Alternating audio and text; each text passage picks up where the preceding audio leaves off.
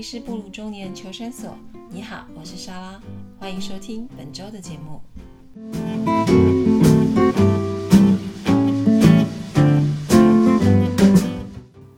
Hello，大家好，我是莎拉，今天是布鲁中年求生所的第三集，要分享的主题呢是中年职场会遇到的问题。那这个也是布莱恩大概这几个月以来比较困扰的地方，也就是主管喜欢抢功劳。身为中年上班族的我们，应该要怎么样面对呢？嗯，其实 Brian 他回到这个公司职场工作已经是第四年了。虽然我们的呃创业其实是在二零二零年的时候结束，不过在最后只剩下我，然后他其实提早就已经回到职场去。然后其实，在回到职场找工作这一段，其实也是一个还蛮值得分享的事情。然后这个之后我们就再说。那最近呢，他遇到最大的困扰就是他的主管很喜欢抢功劳。Brian 他这个回到公司上班的四年，他每一年的工作都在变化。那像是第一年他刚进去的时候，他就负责公司一个市场的开拓。那因为那个市场是因为公司他一直都没有办法进入的，那他就派给 Brian。大概也花了好一阵子的时间，那终于谈好了，终于也真的。也跟客户接洽好了，大概快一年了吧。年底的时候，他们那时候刚好公司是组织异动，所以组织异动，主管要跟着调，呃，调部门。那主管会希望他也跟着一起过去，所以已经原本做好的一些业绩，然后要要签的业绩，那就只能转给其他的同事负责。那这个对他来讲，其实他也都还蛮习以为常的。然后到第二年的时候，他又去接了一个新的呃开拓工作。那我其实蛮佩服他的，因为我觉得像他们这样子，就是很有经验的业务，他们会有自己的办法，然后自己的计划、自己的节奏，然后去完成公司交付的任务。然后在他第二项工作的时候，那时候他的业绩真的蛮好的，达到了他们那个单位大概八成的业绩都是他一个人做的。那我觉得。嗯，就是其实，在职场就是这样。你如果真的做得很好，可是问题是你跟主管合不来，也是真的没有办法。那因为他第二个工作里面的那个主管，就是言语霸凌的问题还蛮严重的。然后我觉得那时候他那个那段时间他过得真的非常的不高兴，然后也不快乐。所以那时候我写了大概有好几篇关于职场霸凌的文章。那其实就是在想讲他那个时候的心情。那刚好因为他。呃，有一个机会可以再换单位，所以他就觉得那就，反正原本公司希望他达到的任务他也完成了，所以他就再换单位。这次再换单位呢，一样工作内容又换了。我觉得对于像我们这样创业的人，曾经创业过的人来说，其实不断的转换工作内容其实是 OK 的，因为我像我们当初是小型创业嘛，那你当然就是一个人要当是。N 个人来用嘛，我们之前也在百货公司有设柜，那你看，我像我们金百货公司设柜，设柜装潢我们要自己来，要省钱。然后一开始你不知道业生意好不好，业绩好不好，你就自己去站，就自己去站柜，自己去当销售员。所以其实每一项工作我们都做，然后这个会养成一个习惯，就是说，呃，对，当从创业然后转换成一个职场身份的时候，就会变成说，你对于困难跟挑战其实没有那么 care，因为。困难来了，挑战来了，我们就是去解决。所以 Brian 来说，嗯，这个一个新的工作，他就视为一个新的挑战。可是有个比较大的问题，就是这一次的新工作等于是一个完全算是新事业的开发，然后也是一个新的商业模式的建立。因为一切都太新了，所以他都大家都还在摸索，他自己在摸索，其实主管也还在摸索。可是对主管来说，你这样的工作。很麻烦又不讨喜，因为你又不是主要营收的来源，然后你也没有办法，因为没有前面的经验，所以你定不出明确的业绩，也定不出 KPI，你怎么可能会成为公司眼中的重点单位？所以主管对主管来讲，一定是觉得说，诶，如果我放太多资源给你，那你做不出来，那问题是不是到时候我要扛？所以当 Brian 他换到了第三个工作内容的时候，就是一个。更新的单位的时候，多数的时间他其实都呈现是一种被放生的状态，也就是主管其实没有在管他在做什么。那这个时间其实过了好一蛮长一段时间的。那就如同我前面刚刚说的，因为毕竟我们之前有创业的经验，所以我们对于呃困难的克服，其实有自己的办法，那也有自己的的挫折容忍度。所以他 Brian 他就自己慢慢做，慢慢做，然后终于到最近的时候，在这几个月开始，他那个所谓新商业模式开始有比较明显的雏形了，然后也找到了一些在国内很知名的一些合作的伙伴。然后这个时候呢，这个时候他的主管突然对他的工作内容非常的好奇。以前呢，邀请他的主管跟他一起去拜访客户，他的主管都觉得很浪费时间。现在开始不一样了，那主管就。非常的乐于陪伴他去呃客户那边做做开开会啊简报，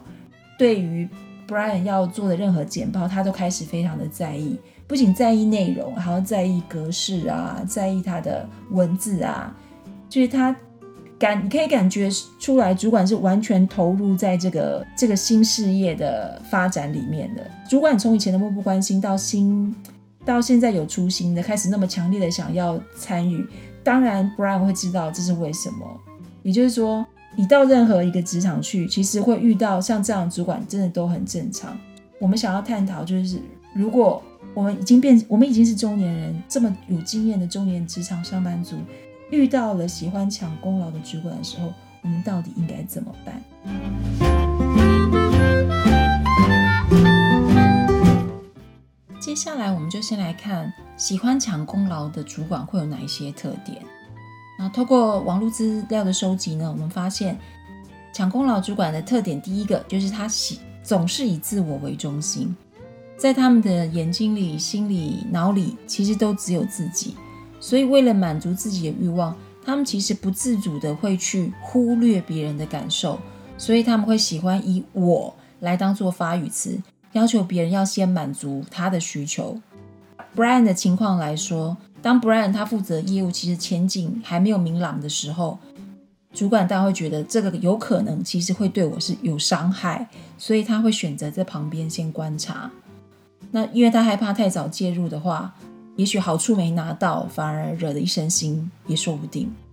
那第二种特点呢，抢功劳的主管，他们通常会具有强烈的优越感。那这个优越感呢，可能都是背后有某一个原因来支撑的。例如说，他们可能有不错的学历文凭，或者是国外留学回来的高材生，要不然就是曾经在外商或者是大型企业工作过。这些因素呢，可能会造就他们其实很容易脱口会说：“你不懂，你想的不够多，你眼界太窄了。”这种类似关于你的批评，而不是在案子上面的建议。所以当下属的呃案子成功，一定是因为他们的建议、他们的想法被参考了，所以才可能成功的。所以他们当然会理所当然觉得，那当然这个功劳是我的，啊因为我有给建议啊。那第三种呃抢功劳的主管，他的特点就是他非常渴求他人的注意，也就是说，他们很希望那个舞台上的 spotlight 就一直照在他们的身上，所以。要如何让斯巴拉一直在他们身上呢？也就是说，他们必须要一直不断有东西可以拿来说嘴，所以他们会对于在部门里面可能会有即将要成功的案子，或者是有可能的功劳，他们会特别的敏感，而且会在而且会在别人都还没有发现之前，他们会先拿去跟主管大主管报告，然后大主管就会认为这个是当然是因为你的领导之下才能成功的案子。所以，渴求他人的注意，也是喜欢抢功劳的一个很明显的特征。那第四个呢，就是这种主管呢，他们其实在心里面有一个很严重不足的安全感，因为毕竟你说做可以成为一个主管，不是那么容易的。有些人可能是内部升迁，但有人也有可能是外部应征来，那他们都是通过不同的挑战才能保有他们现在这个位置，所以他们其实会知道。必须要有不断的成功来去巩固他们现在的位置，或者是垫高他们现在的身价。可是他们这种主管有一个很大的很大的困境，也就是说，其实他们都知道，他们需要有战力的主下属帮他们打仗，可是他们又常常因为下属的战力太过强大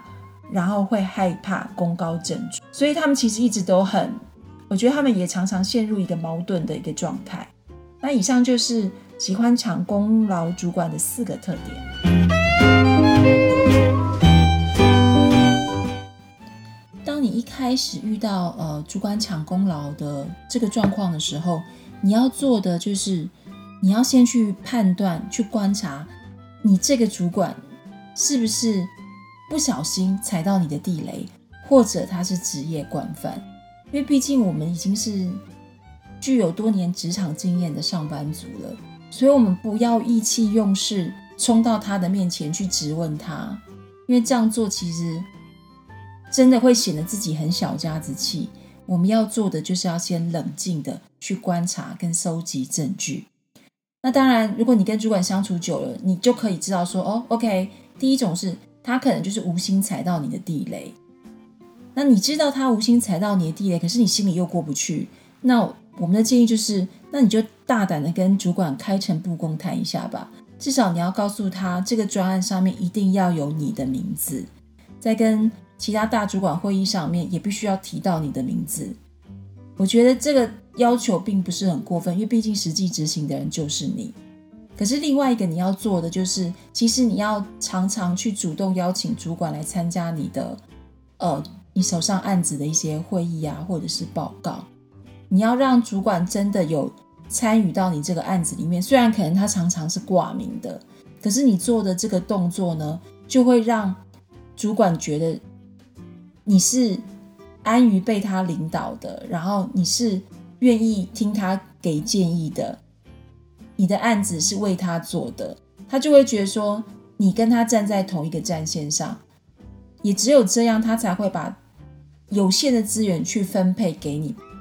而且，当今天如果专案真的成功的话，你对于主管顺势的邀功，你也才不会心里那么过不去。因为毕竟功劳是你可以跟他一起共同分享的。那第二种状况就是你真的很倒霉，你的那个主管就是专门的抢功劳专业户。那我我觉得其实布莱恩遇到的也比较像这一种，因为其实一开始呃他在负责新事业的时候，有一有一个这么样的经验，就是。他跟客户呢，已经大概呃磨磨磨磨磨，已经磨了好一阵子。那终于开始要有进，客户也同意说，可能应该可以合作，然后会有初步的一些规划的时候，那他把这个状况回报给他的主管，然后他的主管就突然哦跟他说，那你就不用再继续下去了，呃，你就可以把案子转给 PM 去负责，然后之后这个主管就自己带 PM 去跟客户呃做简报，然后联系。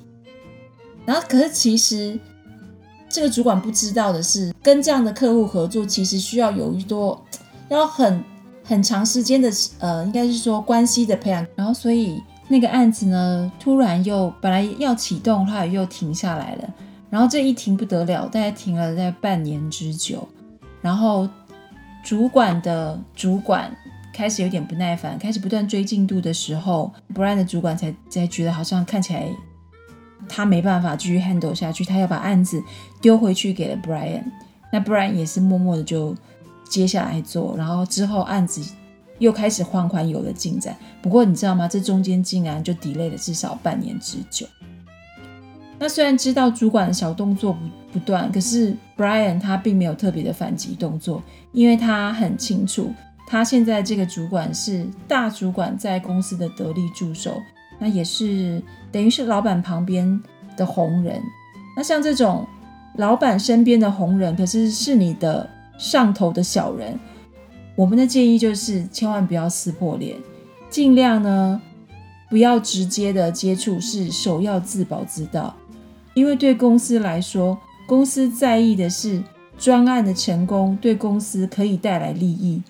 至于是谁完成的，那其实对公司来说并不是最重要的事情，虽然这听起来其实很残酷，可是这个就是现实。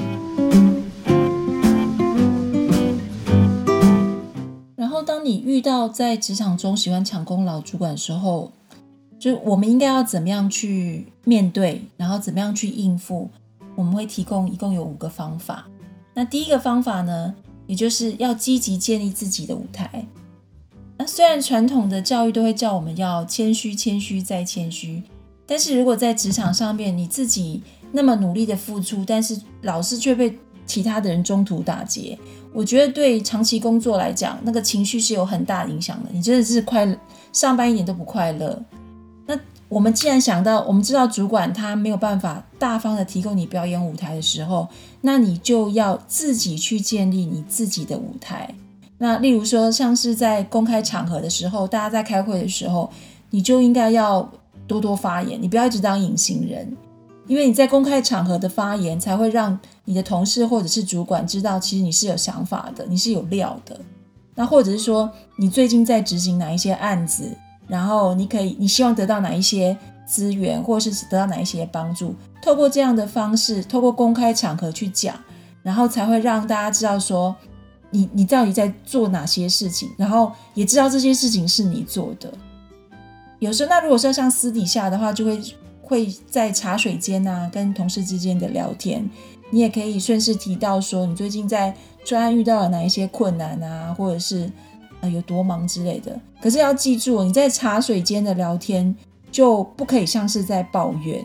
就纯粹只是在分享而已。因为如果你是抱怨的聊天，就会容易引起坏印象。但是你纯粹的分享，会让同事累积印象说，哦，其实某某某案子是哪一个人在做的，而不是他的主管在做的。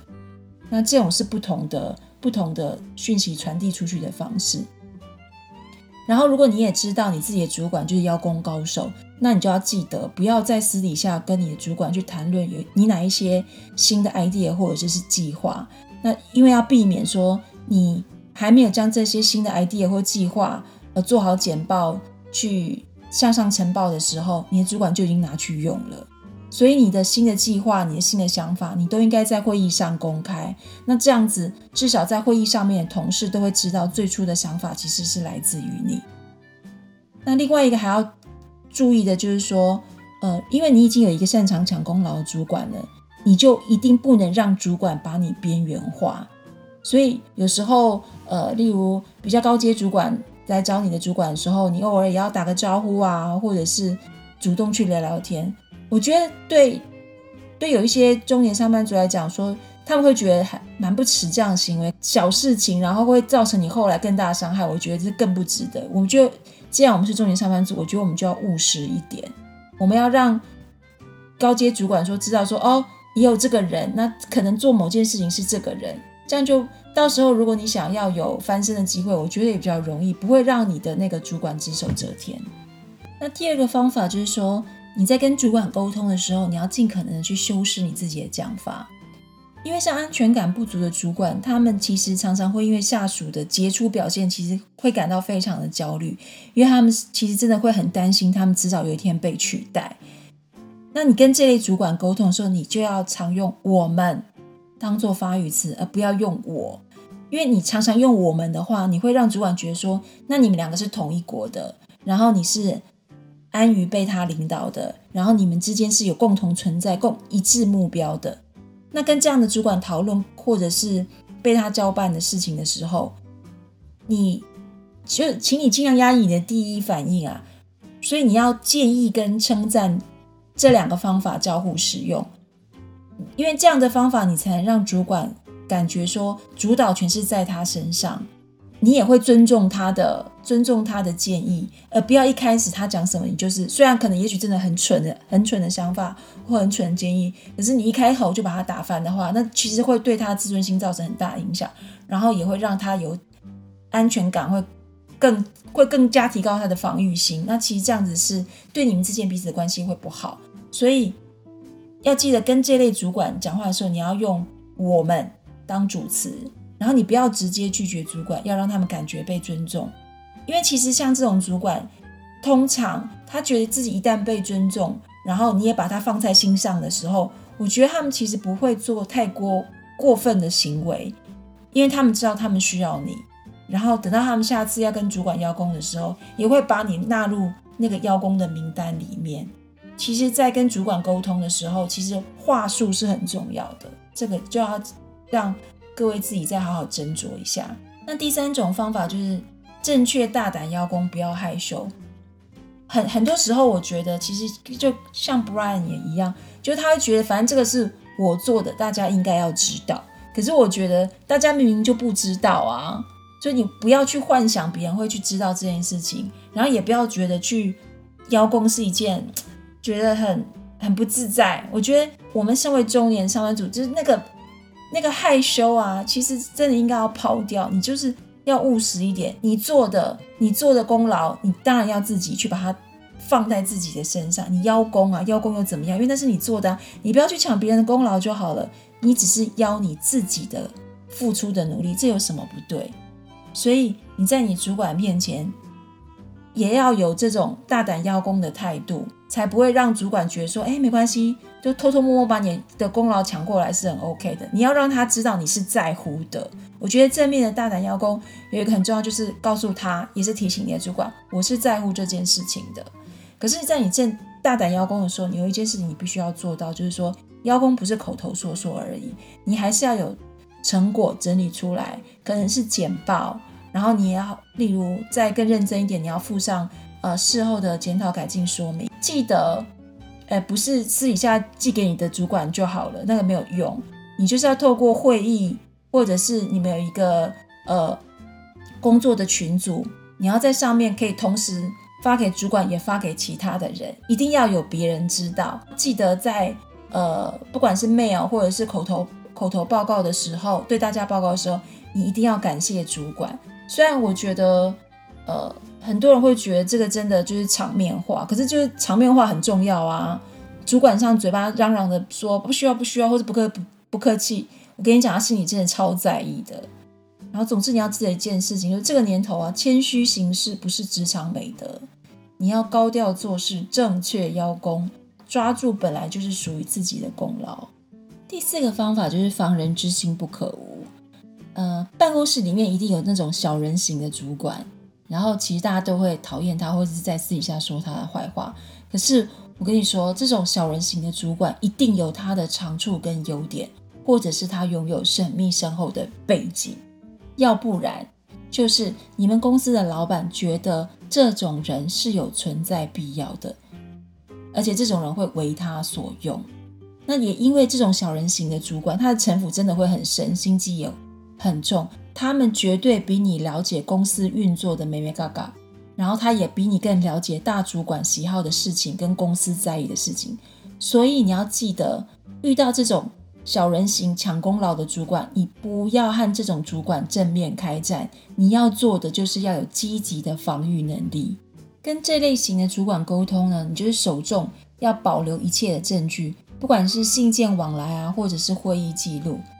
那然后你的头脑真的必须要更灵活一点，所以你在人事实地物上面，你的都必须要记得清清楚楚。因为这样子，只要对方有推卸责任或者是真功伪过的时候，你只要很简单的摊出证据，不用跟对方吵，对方就会知难而退。但记住，虽然你保有了这些证据，但是不要咄咄逼人，因为这种小人型的主管，他厉害的地方是在你看不见的地方。所以，如果你跟他正面对呛对干，那你可能只是赢了面子，却输了里子。我一直觉得里子真的比较重要，所以记得我们防人之心不可无。但是对于这种主管，你必须要态度谦和一点。这种主管呢？他很容易就会把你辛苦执行的专案全盘拿走，很多人这时候其实不敢出声。记住呢，那你就不要暴怒，因为你要知道，你比主管还了解这个案子，你也知道这个专案里面可能会有哪一些陷阱，会有哪一些踩雷的地方。所以遇到这样的状况，你就是静下心来，等待时间的变化，然后等到主管遇到困难的时候，你再以协助者角色回到案子里面。那你就有机会找回这个案子的主导权。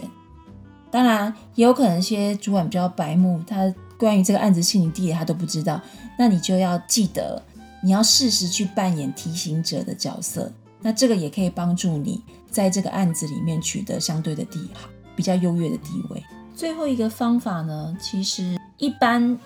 我在搜寻网络文章的时候，他们的建议就会告诉你说，那你就应该要有离职的准备。就是说，如果你实在受不了你的主主管一直不断的抢功劳，然后你又不能找到解决办法的话，那你就是去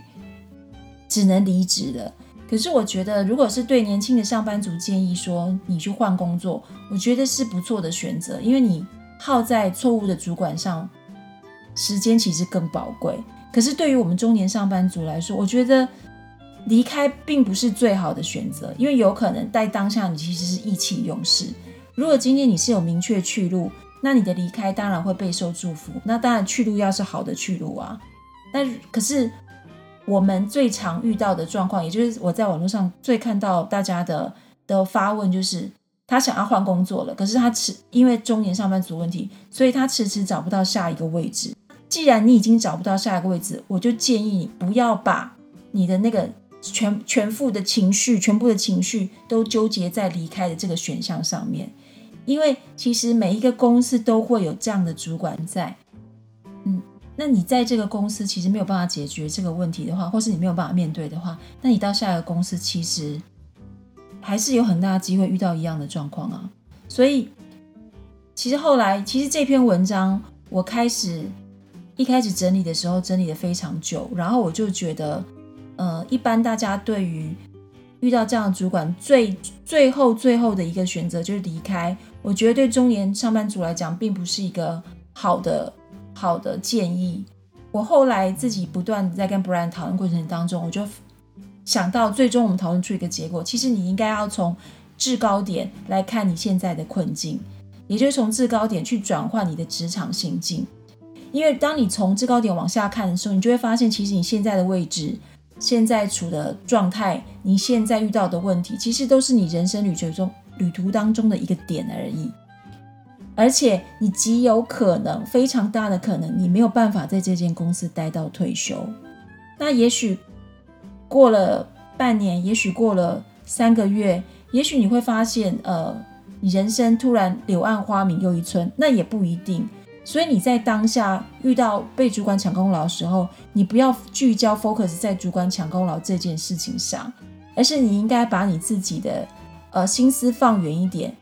你应该要去准备我们的人生下一个下一场旅程当中，我们应该要提前准备哪一些功课才是。Brian 来说好了，他现在面对现在的主管，其实他真的三不五时还是会会很倦怠啦，就是觉得说他做的再好，主管也是规划 punky。可是还还好的是说，他的这个情绪可能就只限在他上上班的这一段时间，因为他下班之后，他现在还是在念研究所嘛。然后他下班后的课业会去分散他这个很不舒服的那个心情，会去分散他，然后也会让他变得比较平缓一点。更重要一点是因为他到今年已经要到了写毕业论文的时候。那大家如果有写论文经验，也都知道这个需要花费很长的时间，也要高度的精神去完成你的论文，你当然才有才有机会毕业啊。那么，与其面对现在主管抢功劳，然后想要转换跑道，跟明年就必须把论文交出来，然后需要花更长的时间。两相比较之下，Brian 他会觉他会觉得，呃，完成这个硕士论文，让他顺利的毕业，其实对他未来是更有帮助的。所以他的，就算他现在的心情偶尔还是会纠结在主管的态度上，但是他比较能够告诉。告诉跟提醒他自己说，不要再把注意力放在这个主管身上，他应该要去做他其他有助于他自己未来发展的事情。那所以我们会觉得说，其实前面讲的方法一到四啊，我觉得大家都可以去呃根据你自己主管的抢功劳的模式去应对。可是最终最终，对于说像我们这样已经跨越四十岁以后的呃中年上班族来说，我们。与其去纠结在主管抢功劳这件事情，你还不如去想，第一个可能是你才在每一个专案过程当中，你自己得到了什么？可能是人脉啊，可能是呃你自己的经验。然后第二个是你自己在这个工作以外，你应该要把重心放在哪一些地方，可以帮助你自己未来的人生走得可能更快乐，或者是说更有发展。当下的心情一定会很不舒服。可是，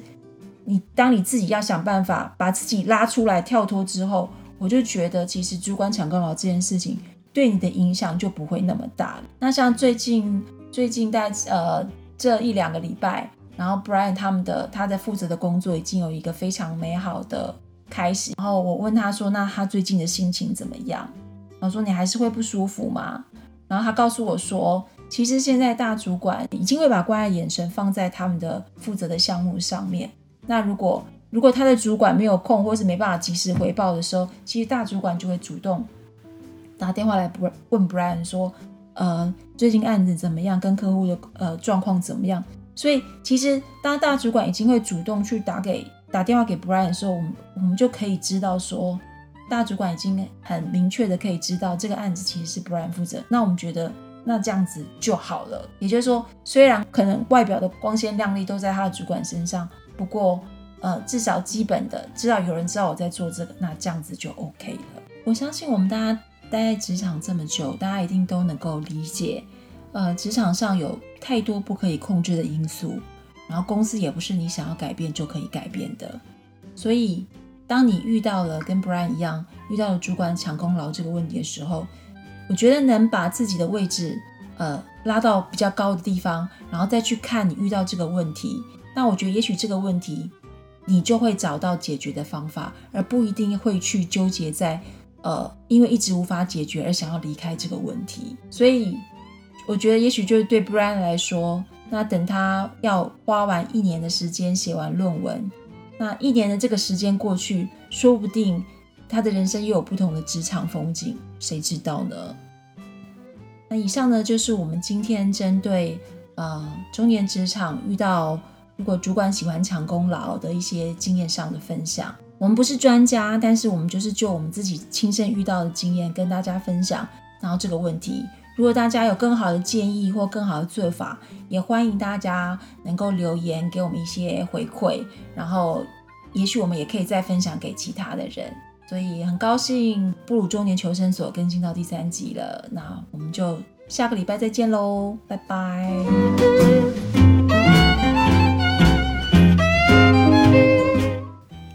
这期节目就到这里结束喽，谢谢大家的收听。布鲁中年求生所每周五定期更新，欢迎大家订阅我的节目，也要记得给我评分哦。有空记得到我的网站 afterfortyinme.com 逛一逛。我们下周五 podcast 再见喽，拜拜。